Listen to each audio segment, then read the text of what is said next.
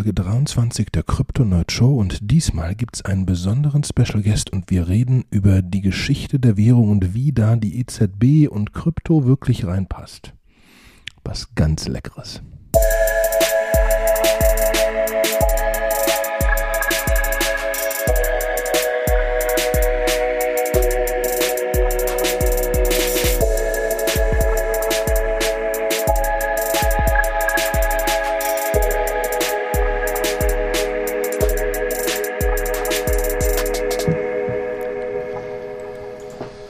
Einen wunderschönen guten Tag, liebe Krypto-Nerdshow-Freunde. Heute mal ein etwas anderes Setup. Und zwar sind wir heute nicht nur zu zweit, denn heute ist Sebastian hier. Hallo Sebastian.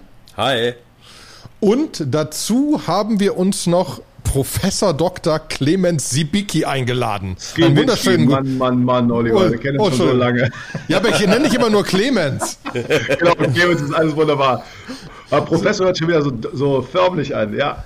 Ja, aber ich finde, das gehörte jetzt so dazu, weil wir der der Punkt ist ja, weshalb wir dich hier haben, ist, weil wir mal eine andere Richtung haben wollten, einen anderen Blickwinkel auf dieses Ganze, was gerade passiert, weil es bewegt sich unglaublich viel. Wir wissen alle, dass es einen wirklichen Crash gab, alles 50 Prozent runter und China macht meiner aus und keine Ahnung was hin und her.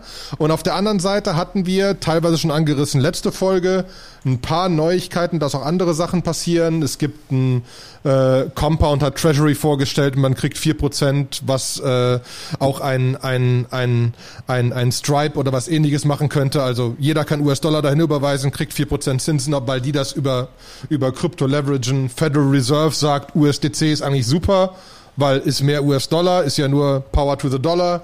Deutsche Börse hat Crypto Finance AG gekauft und macht mehr im Bitcoin-Bereich. iCap, ein großer Interdealer-Broker, hat einen eigenen Trading-Desk für Bitcoin aufgemacht. Also es passieren viele Sachen. Aber wir wollten mal darüber reden, kann das denn alles funktionieren?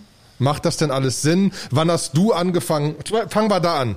Wann hast du angefangen, dass dir mal jemand darüber geredet hat und du gesagt hast, das macht dir alles gar keinen Sinn oder macht alles Sinn und warum? Oder nein, anders, Entschuldigung. Sag doch erstmal den Leuten, wer du bist, weil uns ja, kennen die ja, dich kennen die ja gar nicht. Danke. Genau. Ja, äh, ist ein, ja, also ich bin, äh, also Clemens Kwitzke mein Name, ich bin äh, in meinem seriösen Job, glaube ich mal, so kann man es nennen, Professor für Marketing und Marktforschung hier in der Cologne Business School in Köln äh, lange Jahre gewesen, habe aber eigentlich, äh, also BWL und VWL studiert und so weiter, aber das eigentlich Entscheidende, warum wir heute hier sind, ich, ähm, ich bin ganz ursprünglich Wirtschaftshistoriker. Das heißt, ich habe mal sehr, also mich mit einem sehr abgefahrenen Thema beschäftigt, Industrialisierung Oberschlesiens im 18. und 19. Jahrhundert. Und dann sagt man so, was soll das denn? Ja, das hatte, das habe ich mich auch lange gefragt und als dann so 2004 Facebook kam, 2005 YouTube, 2006 Twitter, habe ich halt gesehen, Mensch, da ist ja eine totale Parallele, nämlich was ich kannte, wenn, wenn, wenn man wie ich jahrelang in irgendwelchen Archiven gehangen hat und dann die Originalquellen von, Leuten, von Leuten gelesen hat, also die Briefe und Zeitungsartikel, als die Eisenbahn, das Auto und die Dampfmaschine kamen, da haben wir festgestellt, die fanden das damals gar nicht toll. So im Nachhinein sagt jeder, ja, war doch klar, dass das kommt, ne? Aber die Umwälzungen damals sind, waren genauso groß wie eben die Ablehnung und die, das Verwunderung und das ist so aller Mist und wer braucht schon Smartphones und was soll die blöde Social Web und so. Mhm. Ähm, so, dann habe ich ja die Parallele gesehen, dass das alles wie das Gleiche ist. Dann habe ich mich sehr damit beschäftigt. Ich habe dann auch mehrere Firmen in dem Bereich aufgemacht. Damals haben wir so ein bisschen Community Building gemacht. Haben äh, so, äh, ach, will ich gar nicht orgien. Verschiedene Firmen gegründet, keine besonders groß geworden, aber hier und da immer wieder ein Erfolg. Ähm, hab dann, bin dann viel irgendwie als viel als Speaker unterwegs gewesen, habe da eine Beratungsfirma drangehangen. Da bin ich 2016 ausgestiegen und bin jetzt wieder viel mit einem großen Netzwerk unterwegs und erkläre eigentlich im Prinzip ganz vielen aus der alten Welt, die also viel zu verlieren haben und wenig verstehen, dass wir wirklich in einem gigantischen Strukturwandel sind. Und da habe ich halt ein Konzept, das zu erklären, auf einer, glaube ich, relativ simplen Basis, was, die, was den digitalen Strukturwandel ausmacht und was die Schwierigkeiten sind, sich daran anzupassen. So, in dem Kontext, also ich sag's mal grob gesagt, Übergang von der, vom Industriezeitalter und seinen Wertschöpfungsketten, Hierarchien, Push-Kommunikation zur datenvernetzten, digital vernetzten Welt, wo du Netzwerkprozesse hast und all, mit all dem ganzen Krempel, den wir da haben. Äh, da ein bisschen Ordnung reinzubringen. Und in dem Kontext habe ich mich auch beschäftigt, eben natürlich irgendwann mal mit dem Thema äh, über Bitcoin kam es dann. Also eigentlich kam, kam ich über das Thema, was, was kam Blockchain eigentlich vor allen Dingen im Bereich InsurTech und so weiter äh, verändern. Also ne, die ganzen Dinge, die ihr viel besser kennt. Und in dem Kontext habe ich mich dann öfter unterhalten mit Leuten über Bitcoin und ich kann mich noch sehr gut erinnern an ein Gespräch 2015. Also ja, super, das wird hier alles total toll. äh, Dezentralisierung von äh, Währungen und, und, und. Und ich komme aus der Perspektive, was bedeutet das für Geldpolitik, was bedeutet es für Macht, äh, Geldmengen zu steuern und damit volkswirtschaftliche Auswirkungen.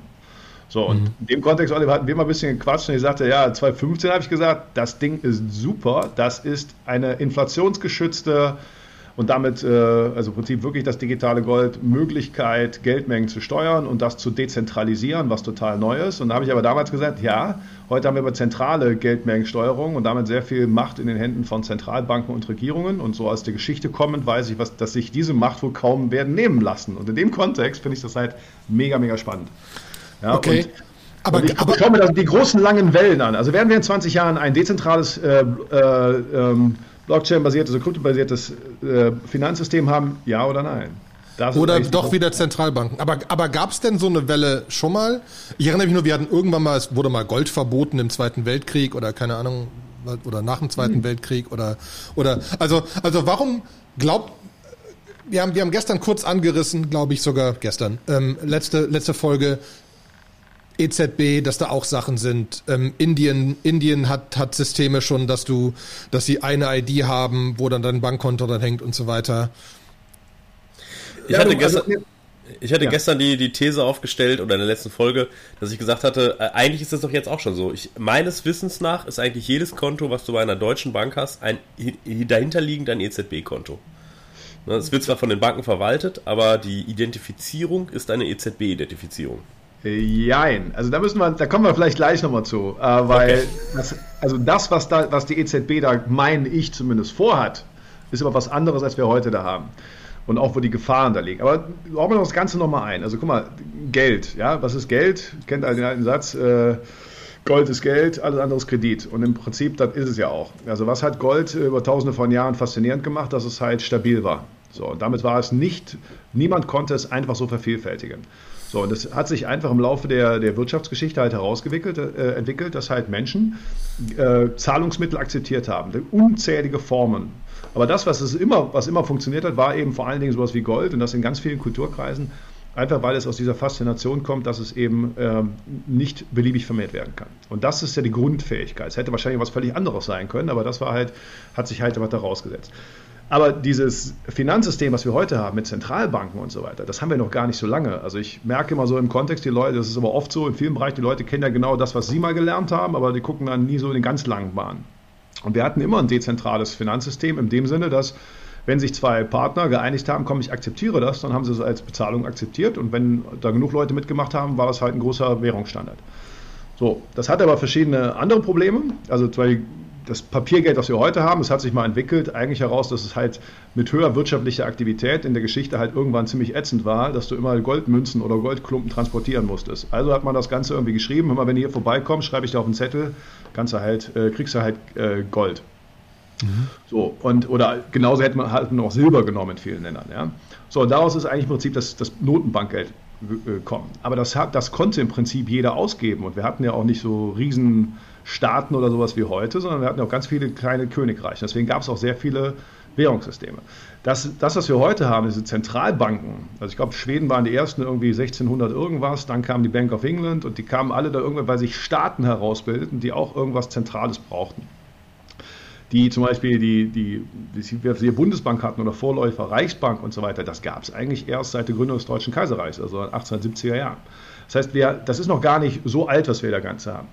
Und ähm, dann hatte man irgendwann, weil, die, weil das sowohl vorher zig Fürstentümer, aber auch genauso viele andere haben halt angefangen, immer dieses Gold zu inflationieren. Das heißt, wenn die keine Kohle hatten, also wenn, das heißt, wenn die nicht genug Gold zum Hinterlegen hatten, was haben die gemacht? Ja, die haben einfach dann den Goldgehalt in den Münzen reduziert. Und so lange reduziert, und das hat man auch schon zum Römischen Reich gemacht, also man hat so Funde gehabt, immer schön, dann hat man irgendwo vergraben gefunden, Silbermünzen, die waren nicht zerkratzt. Weil die zerkratzten, die hast du anderen gegeben. Aber die ganz neuen, die frischen, die hast du gehortet. Ja, also das heißt, du hast versucht, da wo du wusstest, da wird weniger Silber drin sein, hast versucht wegzugeben und hast das Gute versucht zu behalten. Und das, also das ist eine uralte Geschichte. Also wir haben das Grundproblem, dass diejenigen, die das Geld ausgeben, immer irgendwie die Gefahr haben, äh, ja, wir können auch mal mehr davon bringen. Und solange es keiner merkt, das Vertrauen nicht missbraucht ist, können wir halt mehr davon drucken. Aber das ist ja schon krass, weil das ja jetzt in Krypto wirklich schon mal ganz anders ist. Ne? Natürlich. Und, und zwar in mehreren, auch in mehreren Ebenen. Das fassen ja. jetzt, jetzt müssen wir ganz kurz technisch. Wir sind ja mittlerweile so, dass wir, ein Thought-Chain ist ein Konstrukt, was zwischen Kryptowährungen einen Tausch ermöglicht, dass du hin und her tauschen kannst. Zwischen verschiedenen, also die, dieses, dieses Fürstentümerproblem haben wir nicht, weil wir potenziell Systeme kriegen, die zwischen Fürstentümern auslaufen. Also wir brauchen das große Ding nicht. Auch genau. wenn ich dazwischen tauschen muss. Vielleicht. Genau. Okay. Also immer wenn, irgend so ein, wenn irgendjemand, der das Monopol hatte oder sich selber das Monopol durch seine Macht geholt hat, Geld auszugeben, wenn der kein Geld hatte mehr, wenn er zu, äh, zu, zu viel Kohle ausgegeben hat für Kriege oder für selber feiern oder so weiter, dann haben die halt immer Inflation. Die haben halt immer irgendwie heimlich was anderes reingemischt. So, und dann, damit das dann nicht mehr ging, weil man hat dann gesehen, die schlechten Folgen von Inflation, weil wenn du Inflation hast, kannst du überhaupt nicht planen. Du hast unheimlich hohe Transaktionskosten, ja, weil du halt jedes Mal überlegst, ah Mensch, da muss ich jetzt wieder in zig Währungen übersetzen und immer schauen, wie ist der Silber- oder der Goldgehalt und so weiter. Und deswegen hat man dann irgendwann äh, an verschiedenen Stellen in der Geschichte immer probiert, den sogenannten Goldstandard einzuführen. Und den hatten wir auch äh, in, in, in der Welt, also sagen wir, in der, in der äh, Industriewelt relativ lange. Also in Deutschland sind wir halt dann eben nach 1871 da übergegangen, aber dann eben USA, England waren alles schon zum Goldstandard. Das war quasi eine Selbstverpflichtung. Das hieß also, du darfst nie mehr Geld ausgeben, als du Gold hinterlegt hast. Und deswegen kennt ihr noch alle aus den Filmen dieses Fort Knox und sowas, also die großen, wo die großen Bestände lagerten und so weiter. Ja, man hat das Zeug nicht transportieren wollen, man muss es aber im Keller haben im Prinzip. Mhm. Und äh, dieser Goldstandard, der wurde, siehst du auch genau, wie, wann, der hat so lange funktioniert. Der hat auch einige Nachteile, ja, weil du kannst halt eben nicht mal eben mit Geld fluten, um, eine Krise kurzzeitig bewältigen, hat aber langfristig einen Vorteil, dass du halt nicht einfach beliebig Geld drucken kannst. Den haben wir dann aufgegeben. Äh, die USA haben sich vom Goldstandard gelöst, weil sie genau den Vietnamkrieg finanzieren wollten. Und dann ist man übergegangen zu dem, was wir heute haben, nämlich dieses Fiat-Geldsystem. So, und dann, es hat auch eigentlich ganz gut funktioniert, nur wir hatten halt jetzt wieder dann auch andere Inflationszahlen, als wir dann so haben. Ja, aber man hat dann, das Vertrauen war schon groß genug. Am Ende ist ja immer nur glaube, glaubt die, glaubten die Leute daran, dass das Geld halbwegs planbar und stabil ist. Und die beste Selbstverpflichtung in der Geschichte war halt immer wieder ein Goldstandard oder manchmal ein Silberstandard oder so weiter. Und jetzt kommt etwas, mit, was ich so faszinierend finde in diesem Kontext, eben so wie Krypto, wo ich sage, wenn, wenn ich sehe, wie der Bitcoin von, äh, konzipiert ist, von seiner Art her, kann ihn ja keiner manipulieren. Also es ist nicht so, dass sie sagen, ja, liebe, vertraut uns, wir als Regierung sagen, da gibt es keine Inflation, wir haben nur, wir verpflichten uns selber mit Gold und dann sagen wir irgendwann, ach nee, machen wir doch nicht. So wie die Amerikaner es gemacht haben. Ja?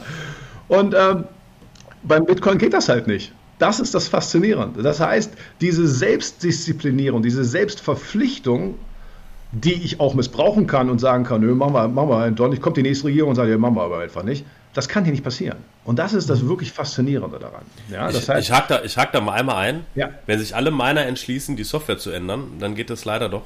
Aber ähm, ja, das ja, ist halt sehr. Ja, ja, ja, ja, ja super. Nee, genau, richtig. Also super. Äh, danke für den Hinweis. Ich, dachte, ich, ich schau, ihr habt da viel mehr Ahnung. Ich habe überhaupt keine Ahnung von der Technologie dahinter. Ich verstehe aber die ökonomischen Implikationen davon. Ja. Mhm. Und, Und, das ist äh, schon das Spannende, ne? Ja, und, und, wenn ich jetzt sage, das, das, das, ist gleichzeitig, also sagen wir mal, das wäre die Lösung von ganz vielen Problemen, diese, diese Probleme, die wir, auf die wir jetzt vielleicht ja zulaufen. Ja, also ihr wisst ja wahrscheinlich, die Deutschen haben ein besonderes Inflations, äh, also die, die, die äh, galoppieren die, die Hyperinflation in den 20er Jahren. Da hat, ist halt die Regierung hingegangen, konnte die Kriegsschulden nicht bezahlen. Dann hatten sie noch die Ruhebesetzung, das heißt, die, die Sieger des Ersten Weltkriegs haben halt hingegangen und gesagt, dann besetzen wir halt äh, das, das Ruhrgebiet. Ruhrgebiet. Und dann haben die Arbeiter gesagt, ja, dann arbeiten wir aber einfach nicht. Und die Regierung hat halt die mit gedrucktem Geld finanziert. Und das und noch ein paar andere Konstruktionen hat diese Hyperinflation funktioniert.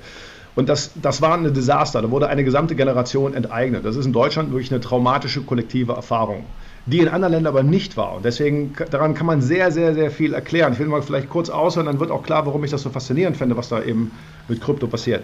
Also was dann passiert ist in den, in, in den 20er Jahren, man hat die Inflation schlagartig stoppen können indem man eine Währungsreform gemacht hat, wo nicht die Leute an die, an die Regierung und die Zentralbank glauben mussten, sondern indem man äh, die Rentenmark eingeführt hat. Die war, also der, die war quasi aufgeteilt an äh, die, das gesamte Land, was es in Deutschland gab. Also es war ein, das, was du nicht vervielfältigen konntest, sprich Boden gebunden.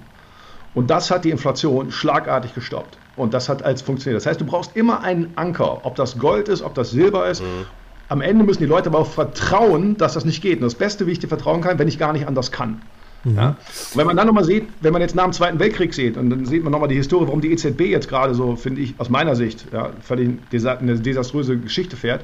Die, Bundes, äh, die Bundesbank, als 1949 die Bundesrepublik gegründet wurde, haben die ein extra Bundesbankgesetz gemacht und haben anders als viele andere Zentralbanken aufgrund der Erfahrung der 20er Jahre, weil die Leute hatten ja die, die Väter, die Gründungsväter der Bundesrepublik und Gründungsmütter, die haben ja alle die gleiche Kollektiverfahrung. Die gesagt, wir müssen alles verhindern, dass keine Inflation kommt, weil wir wissen, wie schlimm das ist. Und deswegen haben die die Bundesbank unabhängig voneinander gemacht, äh, von der Regierung gemacht. Das heißt, wo in Frankreich, in Italien, in Griechenland, in den USA die Regierung, sagen wir mal, die Zentralbank sehr gut äh, kann ihnen sagen, mal, wir brauchen Geld, machen wir ein bisschen hier Geldmenge, wir wollen, dass hier die Wirtschaft ein bisschen angekurbelt wird und so weiter, macht mal. Ähm, aber immer mit den Folgen von Inflation. Das war in Deutschland nicht möglich. Und das war dieser Stabilitätsanker, die harte D-Mark. Ja, also ich weiß nicht, der amerikanische Präsident hat es gesagt, ich glaube an Gott und die Bundesbank oder irgendwie sowas war der Satz. Ja, also weil der wusste man, die Regierung konnte hier machen, was sie wollte. Die Bundesbank war unabhängig und die haben sich nur um die Geldwertstabilität geführt. Das hat dazu geführt, dass alle anderen diszipliniert wurden. Das heißt, wenn die Gewerkschaften wussten genau, wenn sie die Löhne weitaus über die Produktivität erhöhen, produzieren sie Arbeitslosigkeit, weil die konnten nicht einfach die Geldmenge erhöhen. In Italien, die Regierung, die hatten immer das Problem, ja, das war keine glaubwürdige. Da haben die Eisenbahner gestreikt und die Fluglotsen und haben gesagt, wir wollen mehr Geld. Die Regierung war ja, okay, komm, weißt du was, wir zahlen euch mehr Löhne. Gib, liebe Bank, druck mal Geld, liebe Zentralbank. Das war in Deutschland nicht möglich. Und deswegen war dieses deutsche Wirtschaftswunder und dieser ganze Stabilitäts, äh, äh, Stabilitätspolitik, die war halt ausschlaggebend dafür, dass wir immer eine von den volkswirtschaftlichen Größen als Stabilitätsanker hacken und sich alle noch äh, richten mussten. Und darum haben uns viele andere beneidet, weil eben in anderen Ländern konnten die das nicht. Und als die, als die Zentralbank konzipiert wurde, die EZB, die ist ja exakt nach dem Vorbild der Bundesbank gebaut worden. Das heißt, die ist auch unabhängig von der, von der EU oder wie? Auf dem Papier, ja. Und die hat auch nur, die, die, hat exakt die gleichen Ziele und es ist kein Zufall, dass die nach Frankfurt kam. Die Franzosen wollten ja, dass das Zeug nach äh, Paris kommt. Dann haben die gesagt, nee, nee, pass mal auf. Wir wollen ja eigentlich die Stabilität der D-Mark übertragen auf den Euro. Und deswegen muss als Zeichen für die Märkte das Ding nach Frankfurt. Und weil die Franzosen die Deutschen nicht gekloppt haben, wer dann EZB-Präsident kommt, haben sie einen Holländer genommen. Warum? Holländer, kleines Land und was die Finanzmärkte wussten in der Öffentlichkeit, aber also die Franzosen konnten daraus erhobenen Hauptes, nehmen wir einen Holländer als ersten EZB-Präsidenten, weil die eigentlich wussten, dass die Holländer und die Deutschen, wir hatten ja im Prinzip eine Währungsunion. Der Gulden, da gab es ja keine Schwankungen, der war in die D-Mark, äh, wenn ihr euch eure Kindheit erinnert. Wenn ihr nach Holland gefahren seid, gab es keine Währungsschwankungen, in Italien war das so. Ja? So, und das, das war eigentlich der, der Kern. Und dann hat man aber eins unterschätzt dabei dass in dem Gremium der Bundesbank, wenn die über Maßnahmen abgestimmt haben, dann saßen da halt lauter die Vertreter der äh, Landesbanken und die hatten alle die gleiche kollektive Gedächtnis, Hyperinflation, ganz wichtig. In der EZB ist Deutschland eine Stimme. Ich glaube eine oder so, ja. Das heißt, die ganzen anderen, also sitzen zwar im gleichen Gremium, aber da sitzen die Franzosen, die Italiener, die Spanier, die Griechen und die haben, die verstehen gar nicht, was haben diese Deutschen mit ihrer blöden die, ja, weil die hatten alle mit ihrer blöden die, Stabilität. Die kennen das noch nicht, ne? genau das. Das heißt, den Faktor Kultur dürft ihr in der Geschichte halt nicht unterschätzen. Das heißt, mhm. auf dem Papier hat die das gleiche Konstrukt, aber die, äh, die EZB macht eigentlich eine expansive Geldpolitik, äh, die mit dem Gehabe der Bundesbank überhaupt nichts mehr zu tun hat. Das heißt, du sagst ich, am Ende, gerne, die, äh, Sebastian, ja. ja. Ich würde ganz gerne einmal ein Bild malen und dann will ich, also, ja. will ich also, ob das in meiner naiven Vorstellung so stimmt. Und zwar, in der Schule lernt man ja immer so ein bisschen den Geldkreislauf. Ne? Du hast eine Bank, die ja. verleiht was, Unternehmer macht was damit und so und hinter, am Ende packt das wieder auf die Bank und irgendwie ist es hauptsächlich ein Kreislauf. Ich glaube eher daran, dass unser Geldsystem so ein Riesenkonstrukt ist, wie so kleine Spielzeuge von meinem Jungen, die er im Sandkasten hat, mit so, mit so kleinen Schüsseln und so. Und oben tut man Wasser aus einer Gießkanne rein. Und dann läuft das so durch dieses System durch. Und es gibt Becken, da sammelt sich mehr Wasser drin, also mehr Geld drin. Und am Ende versickert aber auch eine ganze Menge irgendwo im Boden. Und ich glaube leider, dass, dass wir kein, kein richtiges Geldsystem mehr haben, sondern schon die Banken eigentlich auch momentan auf jeden Fall in dem Zugzwang sind, immer weiter das System so am Laufen zu halten, immer weiter Wasser reinzuschütten weil wenn sie aufhören würden damit, dann, keine Ahnung, dann wird nicht mehr viel passieren. Und es gibt halt diese großen Becken, wo viel drin ist. Ja wir, so noch, ja, wir, müssen noch, genauer werden eigentlich, weil äh, äh okay. würden wir aber echt schon tief ins Detail gehen. Ja? Also ja. die Geldschöpfung heute passiert in, äh, passiert in Europa ja nicht zentral über die Zentralbank, sondern die passiert vor allen Dingen der größte Teil der Geldschöpfung passiert über, die, unser, über unser Banksystem. Über Wenn Kredite. die einen Kredit geben, schaffen die Geld. Ja, ja. Aus nichts. So.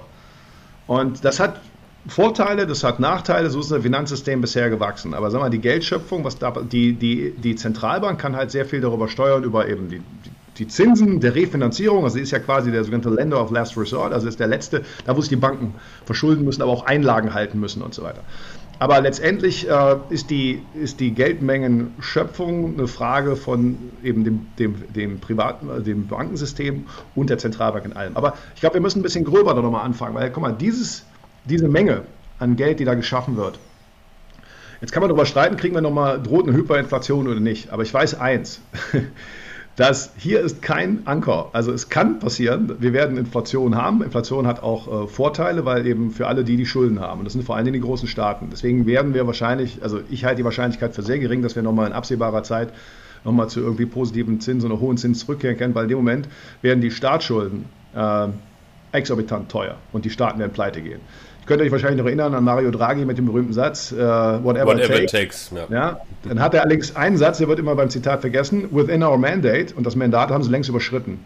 Denn die Frau Lagarde redet nur noch einmal von Klimapolitik und tausend anderen Zielen, aber weitaus über das, äh, was die, was die Geldpolitik ursprünglich mal hatte. Aber wir müssen ja ein bisschen, wir müssen ja ein bisschen, ich, ich, ich versuche das ja. gerade, weil, weil wir kommen da vom. Ja, ja, ja, ja, ja, genau. Aber okay. der Punkt ist ja, aber der, wenn ich das richtig verstehe, also wir haben, wir, weil das ist ja genau das Problem wenn wir jetzt Bitcoin, keine Ahnung, wenn wir so eine Basis haben, kann nicht einfach jeder irgendwie Geld drucken. Ne? Geht halt genau. nicht. So. Genau. Aber das ist natürlich ein immenses Risiko, wo jetzt genau die Frage ist. Ich erinnere mich, dass wir, ich glaube, nach unserem letzten Podcast-Gespräch ähm, den Punkt hatten, wenn irgendwie Goldman Sachs, keiner, wenn die wirklich Großen anfangen, wirklich was in Bitcoin zu tun, dann ist dann ist Bitcoin da. Stand jetzt könnten noch Leute anfangen, wir verbieten, so wie China ein bisschen verbietet. Wobei genau. China hat ja nicht wirklich Bitcoin verboten. China hat ja, ja, Leverage also, Trading genau. und so weiter. Ne? Das also, weil da wir sprechen von Leverage Trading 120-fach. Wir sprechen von einem Ding, das 20% schwankt am Tag und 120-fach leveragebar ist.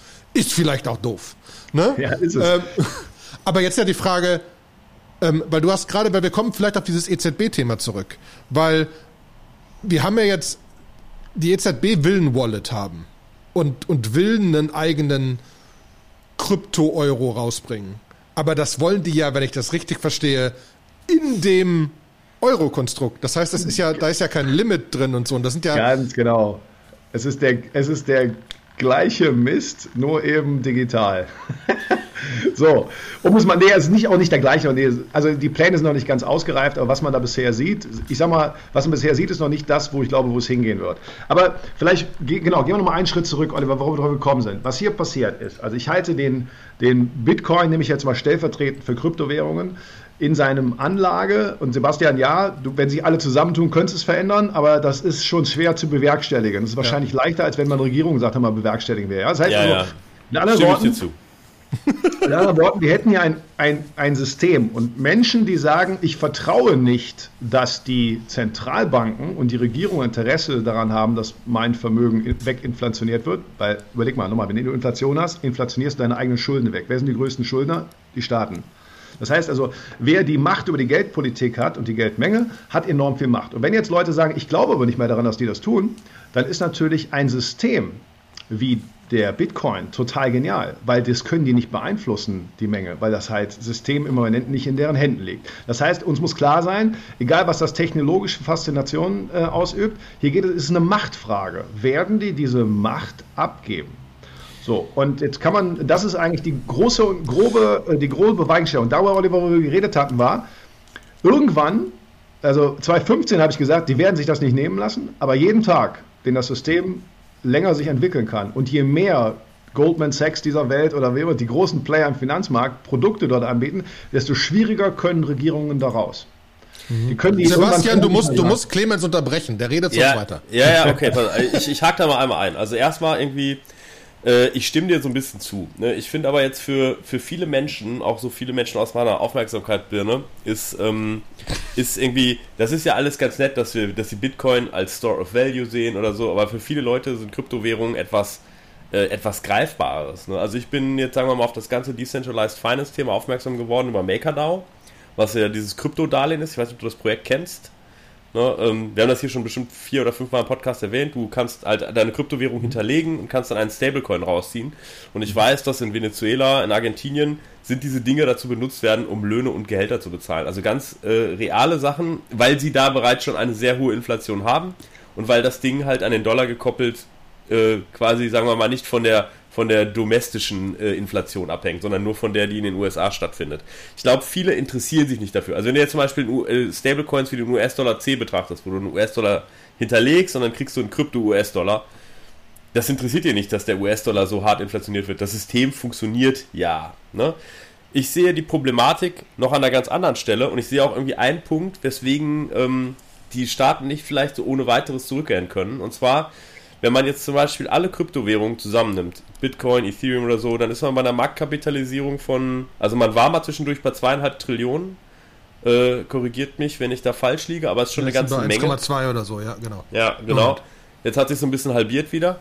Ähm, ich glaube halt, dass, ähm, dass diese Blüten, die das, die dem schlägt, die sind daraus geschuldet, dass es einfach keine Anlageform mehr gibt und dass die Leute verzweifelt irgendwo versuchen, äh, Rendite oder Wachstum zu, zu haben zu wollen, wo alle anderen Assetklassen versagt haben oder einfach total heillos überlastet sind. So, und jetzt ist die Frage, angenommen, man verbietet das jetzt von einem Schlag auf den anderen. Was passiert mit dieser 1,2 Trillionen? Die fließen dann ja zurück.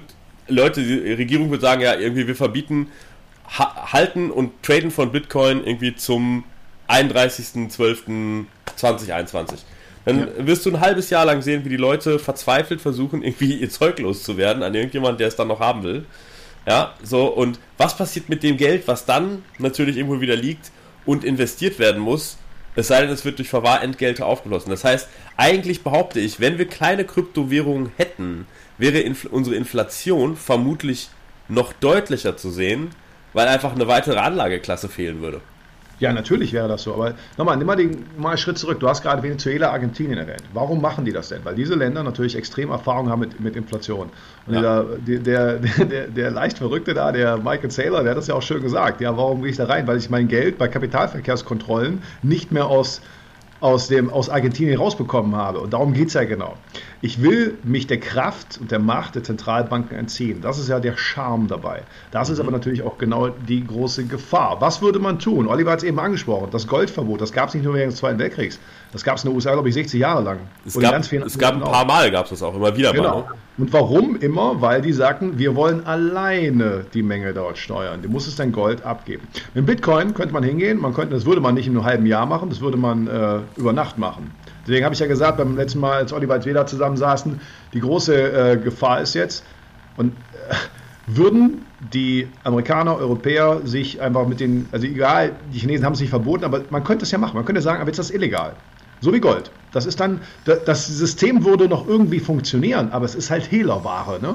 Mhm. So, und damit hast du einen anderen Punkt als, äh, oh, ich kann damit alles Mögliche tun. Ich kann Transaktionen tätigen, ich kann Löhne zahlen, ich kann oder ich will einfach nur mein Geld inflationssicher aufbewahren. Oder sagen wir mal, inflationssicher, ich habe große Schwankungen und und und. Aber ich will es, sagen wir so, ich will es vielleicht mit dem Kreislauf entziehen.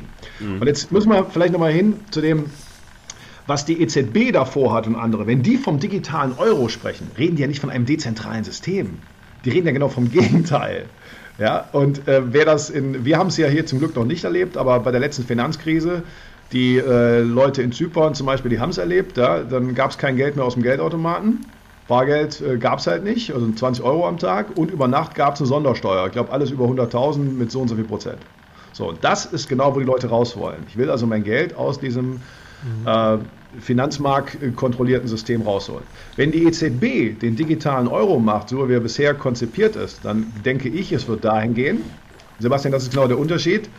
Dann hättest du nämlich nur noch ein Konto, ein Wallet direkt bei der Zentralbank. Dann brauchst du keine Banken mehr dazwischen.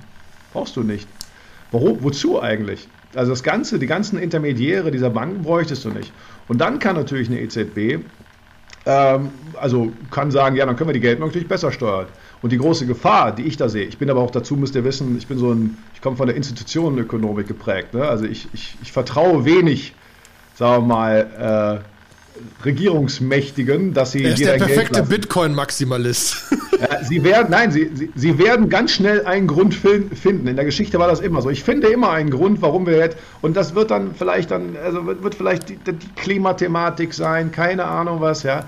Ja, wir brauchen eine Sondersteuer. Und wenn du alle deine, deine, deine Wallets bei, bei der EZB hast und Frau Lagarde sitzt da und sagt, oh, wir finden das super, aber da müssen wir jetzt leider was machen, dann hast du darf keine ich, Macht mit dem Ziehen. Darf, darf ich einmal auf diese Sondersteuer zurückkommen, weil das ist, finde ich, auch nochmal einen ganz interessanten Aspekt, äh, den ich auch mal so sehe. Und zwar habe ich mal mit jemandem gesprochen, der gesagt hat, oder äh, wo wir halt über Steuern gesprochen haben und wie man diese Steuern dann auf Leute verteilt und so. Und da wird ja mal auch äh, sehr viel linke Propaganda, die sagt so, eigentlich müsste man irgendwie Unternehmen viel krasser besteuern und, und Leute, die, wo sich das Geld, diese Sammelbecken, vor denen ich gesprochen habe, wo sich das viele Wasser drin ja. sammelt, ja, und wo es nicht abfließt, weil die auch nicht mehr genau wissen, was sie damit machen sollen, äh, wenn man da einfach mal richtig zulangt und das Geld verteilt. Das ist in meinem, also ich denke mir immer, aber das wird doch auch zu Inflation führen, ja. Wenn jetzt irgendwie irgendeiner Familie, irgendeiner äh, äh, deutschen, äh, so den Quanz oder so, irgendwie äh, 90% ihres Kapital wegnimmst, dann sind von den 10%, die überbleiben, können immer noch genug Menschen bis sie an den Lebensende leben. Und wenn du diese 90% jetzt einfach gleichmäßig auf den Rest von Deutschland verteilst, dann kann ich mir nicht anders vorstellen, als dass dann ganz schnell alles teurer wird. Ja, weil. Es, äh, es wird ne? noch viel mehr passieren. Es wird noch viel mehr passieren. Du nimmst ja jeglichen, du, du du hintergehst ja jegliche ordnungspolitische Anreizstruktur. Privateigentum ist damit nicht mehr planbar. Ähm, da, äh, klar, linke Politiker glauben ja meist, dass, also dass Politiker es besser wissen, mit deinem Geld was anzufangen. Ja, mhm. Sehen wir am Berliner Flughafen und keine Ahnung, wie toll die das können. Ich bin natürlich ein Marktwirtschaftler, ich bin ordnungspolitisch geprägter Marktwirtschaftler. Ja, und nicht, weil ich äh, weil das ideologisch so toll ist, hat auch ganz viele Nachteile, aber es ist einfach das erfolgreichere System. Alle planwirtschaftlichen Systeme sind komplett gnadenlos in der Geschichte gescheitert. Das wollen die alle nicht hören. Immer heißt es, ja, muss das halt besser machen. Nein, es ist immer im Kern falsch gewesen und hat noch nie funktioniert. Das ist aber so, ja spannend, weil ich muss kurz, weil es gab ja. einen anderen Podcast, Kingston, Kingston Capital, die investieren nur in so dritte Weltländer. Mhm. Und der hat schön nochmal gesagt, Investable, da geht es nicht, ob das eine Demokratie ist oder keine Ahnung, es ist vollkommen Latte. Was wichtig ist, ist, dass Besitz planbar ist. Genau. Wenn du es schaffst, dass du eine Firma aufbauen kannst, dann ist es deine Firma, die wird dir nicht weggenommen. Du kannst ein Haus kaufen und das ist dein Haus und das wird dir nicht weggenommen. Das ist das, was zu einem Wirtschaftssystem führt, genau. was funktioniert. Mhm. Und jetzt ein natürlich das mit Bitcoin und Krypto sehr planbar, weil da keiner gegen will. Das macht den, der EZB Angst. Und jetzt natürlich trotzdem die Frage, es gibt ja auch so komische Spielereien in der Kryptowelt. Es gibt ein Olympus, das im Moment äh, eine, eine, eine 120 120.000 Prozent jedes Jahr neu druckt quasi und damit Inflation. Geld reinzieht. Inflation. Also die haben, die inflationieren sich selbst über 120, 200.000 Prozent im Jahr. Du kannst dann aber festsetzen, dann kriegst du das raus, damit holen die mehr Geld rein. Der Pool an Geld, den die haben, wird immer mehr. Das Geld kontrollieren die komisches System. Es gibt eine Kryptowährung, wo die Zugriff auf dein Wallet haben, um da Geld rauszuziehen, wenn das sinnvoll ist. Also die Frage ist ja trotzdem, was für komische Systeme kann man denn hier bauen? Weil es wäre ja schon schön, also jetzt, wir reden ja auch über, über, über, über bedingungsloses Grundeinkommen. Mhm. Wie wäre es denn, wenn wir über die EZB alle sicher, mathematisch beweisbar 3000 Euro im Monat hätten? Naja, und das wird immer auf Null gesetzt. Ja, ich, also ich selber bin halt kein Freund von bedingungslosem Grundeinkommen, weil alles, was bedingungslos ist, für mich Anreiz theoretisch totaler Mist. Ja, äh, aber das, da kann man drüber streiten. Ähm, ich glaube, das ist ein reiner Mitnahmeeffekt ist. Du siehst das jetzt gerade im Experiment, da die ist irgendwie 1200. Also das, es gibt eine Grundregel in, also in, der, in der Ökonomie. Und Ökonomie kommt vom griechischen Hauswirtschaft. Also es ist quasi die, die Lehre vom, vom effizienten Verwalten von Mangel, Ressourcen. kannst du sagen. ja, und, Von oder knappen Gütern. Oder genau, oder im Englischen, there is no free lunch. Ja, und äh, dieses bedingungslose Grundeinkommen halt bedingt halt immer irgendwie diesen Traum, das ist im Prinzip Sozialismus von mit neuem Gewand. Aber jeder kriegt schon mal was, das fällt irgendwie vom Himmel oder so. Das muss ja irgendjemand erwirtschaften. So, aber das, das ist, glaube ich, das ein großes Thema, weil am Ende ist der, der, der, der ähm, will man das, glaubt man grundsätzlich daran, oder eben nicht. Und jetzt über die, ob man das die Verteilung macht über Bargeld oder über Gold oder über Bitcoin, das ist eigentlich, glaube ich, unerheblich. Das ist eine systemische Frage. Ja, aber kommen wir vielleicht nochmal einmal kurz zurück zu der Sondersteuer, weil ich glaube, dann sehen wir den Vergleich. Ihr kennt den schönen Satz der Befürworter von Bargeld und ihr und, ihr und ich sind wahrscheinlich gleichem Maße da digital futzig, dass wir relativ wenig Geld, äh, Bargeld nutzen. Aber der berühmte Satz, Bargeld ist Freiheit, der ist halt, der, der, der ist halt ganz wichtig. Weil der bedeutet ja nicht, dass ich alle Transaktionen mit Bargeld mache, das ist total unpraktisch. Das heißt aber einfach nur, wenn alle Transaktionen digital sind und die liegen in meiner Digital Wallet bei der EZB oder sonst wo, dann ist auch halt alles kontrollierbar. Und ihr kennt das System, sagen wir es mal böse formuliert in China, Social Scoring. Ja? Also wenn du dich nicht genehm verhältst, dann äh, können wir das ja sanktionieren. Und hier würde man sagen, Cancel Culture, ja, immer, du verhältst dich aber nicht so konform, wie du das eigentlich solltest. Du gibst dein Geld, du hast einen Flug gekauft, das kann ja wohl nicht dein Ernst sein. Oder ich keine Ahnung, was da für Utopien rauskommen können. Das heißt also, Bargeld ist Freiheit bedeutet, ich kann eben auch Transaktionen tätigen, die nicht von anderen immer mitverfolgt werden können. Das ist natürlich, äh, und jetzt, jetzt sind wir bei den Kryptowährungen, das bietet genau das Gleiche. Und deswegen ist es auch genauso eine, sagen wir mal, ein systemisches Risiko für diejenigen, die gerne die zentrale Geldsteuerung hätten und natürlich auch die zentrale Besteuerung in der Hand haben. Also, mhm. ihr müsst ja nicht vergessen, nicht nur, dass ich die Transaktionen nicht kontrollieren kann, sondern dass ich auch nicht alles besteuern kann, wie ich es heute kann. Das ist ja ein riesen, riesen Machtverlust. Ja, und deswegen, ihr seht, das ist wirklich hier eine, wir stehen vor einer richtig tiefen Systemfrage des Finanzsystems. Ob wir dezentrale Kryptowährungen zulassen, das ist was völlig anderes als zentrale Kryptowährungen, weil das ist eigentlich nur das gleiche wie vor, gleiche Machtverhältnisse, nur digital abgewickelt. Das ist eine Systemfrage und vor der stehen wir gerade. Und ich finde es hier unfassbar spannend, ohne sie beantworten zu können. Das ist aber wahrscheinlich was nicht in den Augen der Öffentlichkeit und die meisten verstehen auch gar nicht, was da abläuft. Da läuft ja eine der größten Machtfragen in der ja, Politik ab, die, es, die wir uns so vorstellen können. Da werden wir uns in 200 Jahren drauf schauen. Ey, das war eine Zeit, Wahnsinn. Ja, und ich muss da immer sagen, Leute, als Historiker schaust du immer im Nachhinein, ist das alles klar. Aber die Zeit gerade ist extrem spannend. Ja, ja das, aber da hat doch äh, jetzt gerade so ein, so ein Senator äh, getwittert, so eine, oder nee, ich glaube, jemand von der FED war das, ne?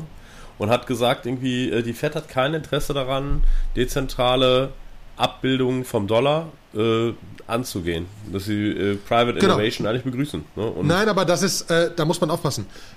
Der findet das spannend, weil er sagt, ist ja US-Dollar. Mhm.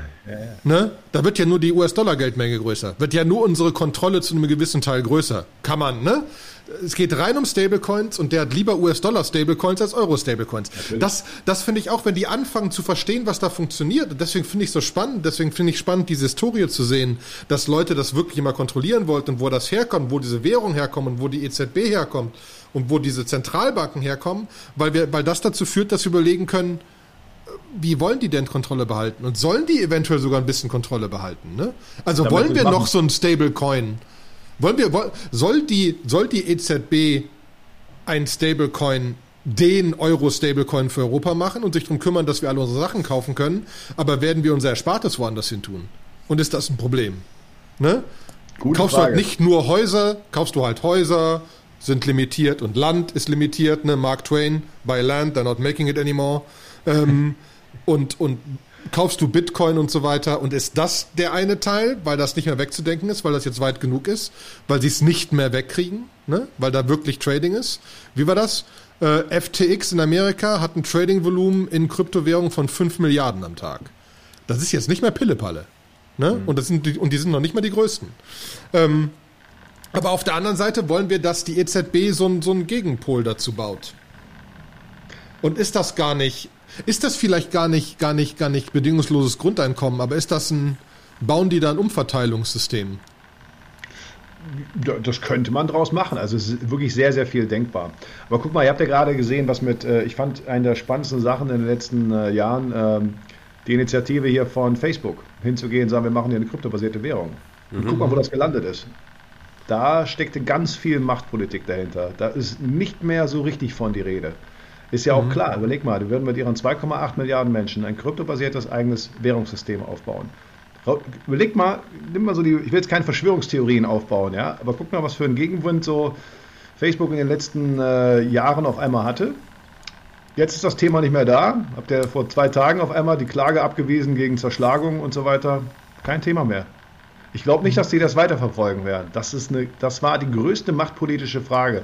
Wer die Währung kontrolliert, und deswegen hast du völlig recht, Oliver, wer die Währung kontrolliert, der hat die Macht. Und die Amerikaner, für die ist es aus der gesamtgeopolitischen äh, Sichtweise extrem wichtig, den Dollar als Weltleitwährung zu behalten. Mhm. Weil wer die Weltleitwährung hat, kann äh, sich in seiner eigenen Währung verschulden, in der, die er selber druckt. Alle anderen haben das nicht und müssen das kaufen. Also alle, sich an Dollar dranhängen, die können sich zwar an die Stabilität des Dollar dranhängen, aber im Prinzip sind sie in Dollar verschuldet. Und so ist dann mit Argentinien, was dieser Michael Saylor damals erzählte, weil Argentinien, wenn die pleite waren, die mussten dann die Parität aufheben, weil sie keine Dollar mehr hatten. Ja, und das, das heißt, es ist eine extreme Machtfrage, wer die Leitwährung hat. Und ob die digital abgebildet wäre, das wäre den Amerikanern wahrscheinlich herzlich egal. Ja. Aber heißt das, Europa muss eventuell auf US-Dollar wechseln, früher oder später, wenn Krypto zu groß wird? Nein, nee, das ist eine andere Frage. Also es ist so, das, das hängt jetzt, das jetzt wird schon sehr komplex. Also so in der. Äh, ja, natürlich. Der, wir sind auch langsam bei den 40 Minuten und so. Ne? Deswegen, aber also, ähm, wir können ja auch Dinge nur anreißen und vieles von dem, was wir jetzt gesagt haben, werden, werden Leute, die im Detail und 18 Winkel sehen, wenn sie, ah, wie kann man so Mist erzählen? Und wir müssen halt schon. Das ist wirklich ein sehr, sehr komplexes Thema. Deswegen würde ich es versuchen zu reduzieren. Erstmal gehen wir auf die Machtfrage, das Grundsätzliche Krypto, also dezentral in den Händen nicht der Regierung und der Zentralbank oder zentral. Und das ist die Frage. Und dann können wir über die Ausprägung reden. Und dann geht es eben um die Sache, du sagst, ja, wenn, wie kann man das denen vielleicht schmackhaft machen, dass die da hingehen, damit wir die Vorteile alle nutzen können. Aber ist das überhaupt im Interesse von denen? Das ist ja die große Frage. Das ist ja wirklich so der Punkt. Also gefühlt muss man sagen, rein aus historischen Gründen, aber das war ja schon immer der Punkt, dass Leute gesagt haben, die Zentralbanken wollen diese Macht nicht aus der Hand geben. Genau. Die Frage ist wahrscheinlich mehr, kriege ich parallel dazu etwas groß genug aufgebaut, dass sie es nicht mehr wegkriegen.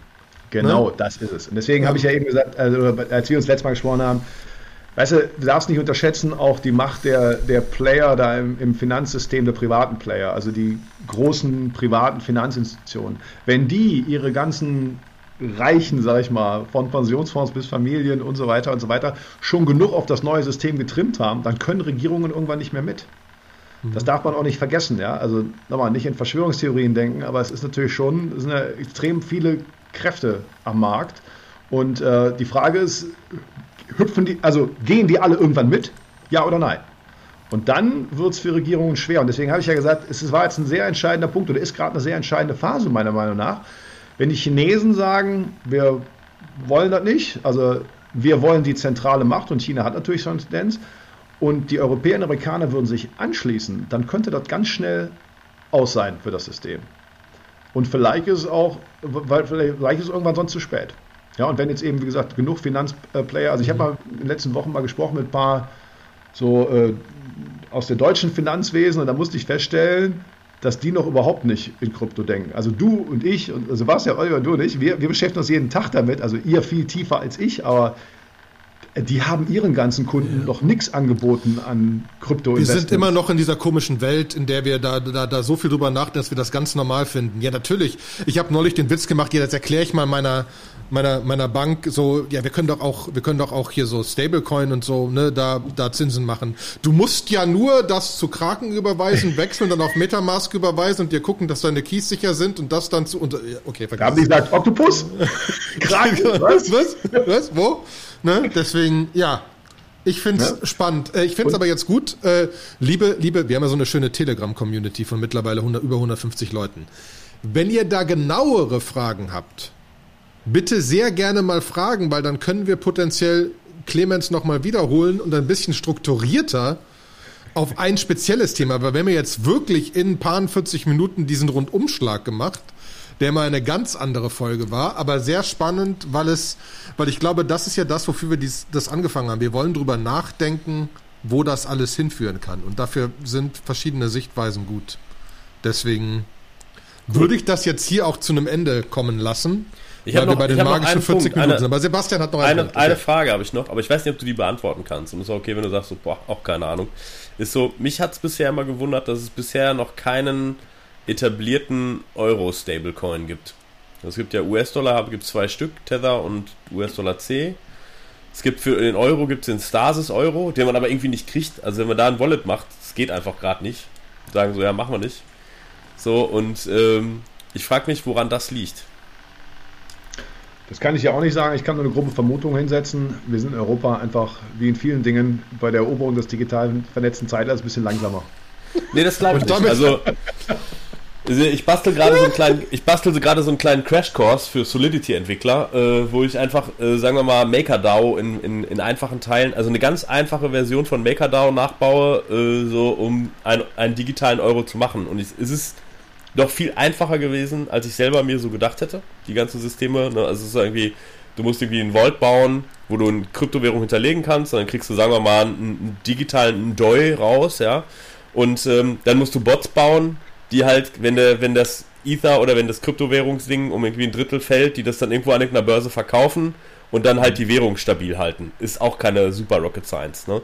Ähm, ich glaube, es liegt nicht an der Technik und dass wir so weit in der sind, dass nicht genug smarte Leute es machen, sondern es muss andere Gründe geben, wie äh, Gesetze. Nein, es muss jemand richtig machen. Ich bin leider, also A ist das deine, du verstehst einfach, wie das geht und das geht technisch, aber USDC hat halt ein Circle und ein Coinbase gesagt, ja, wir legen da Milliarden hin.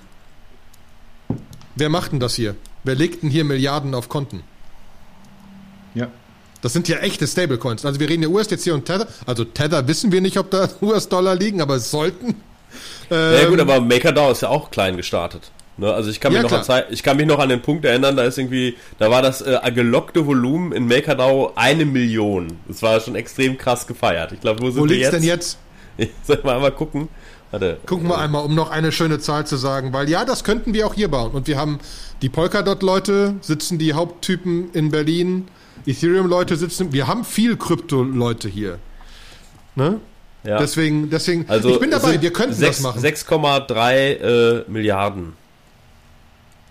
Total Value Locked. Total, Total Value, Value Locked für den Clemens. Total Value Locked heißt Werte, die gelockt sind im Protokoll, mit dem sie Sachen machen können. Ne? Also nicht Wert des Coins selbst. Ähm, aber ja, äh, trotzdem. Ich würde sagen, wir sind bei 45 Minuten. Wir könnten Ewigkeiten weiterreden. Besonders will ich gar nicht wissen, was wir machen, wenn wir uns im wahren Leben treffen und noch äh, alle einen Kölsch an der Seite haben. Das kann, ei, ei, ei. Aber, Clemens, ich bedanke mich wirklich viel, vielmals, dass du dir die Zeit genommen hast dafür. Ähm, ich habe sehr viel Neues gelernt. Deswegen vielen Dank. Ähm, willst du noch ein finales Wort haben als Gast hier? Nee, ich danke euch einfach. Ich finde das ja wirklich extrem spannend, weil ich war auch äh, ein bisschen äh, überraschend. Das ist ja schön überraschend im Leben, wenn man sieht, Mensch, ey, die haben ja völlig anderen Blickwinkel da drauf. Und ich habe, ne, wie gesagt, ich habe technisch keine Ahnung. Ich sehe die ökonomischen und machtpolitischen äh, Komponenten, aber eben aus der Geschichte. Und ich glaube, wenn man das zusammenfügt, ist extrem, äh, kann das extrem produktiv werden, ja, weil man dann kann man die Schlüsse wie immer, ne, also bau eine gute, du brauchst nicht elf Stürmer in der Mannschaft, du brauchst halt ein gutes komplementäres Team und dann kriegst du auch eine gute ist eine gute Erkenntnis hin. Ach. Also vielen Dank euch, also finde ich spannend. Schönes Super. finales Wort. Dankeschön. Ne? Tschüss alle miteinander. Tschüss.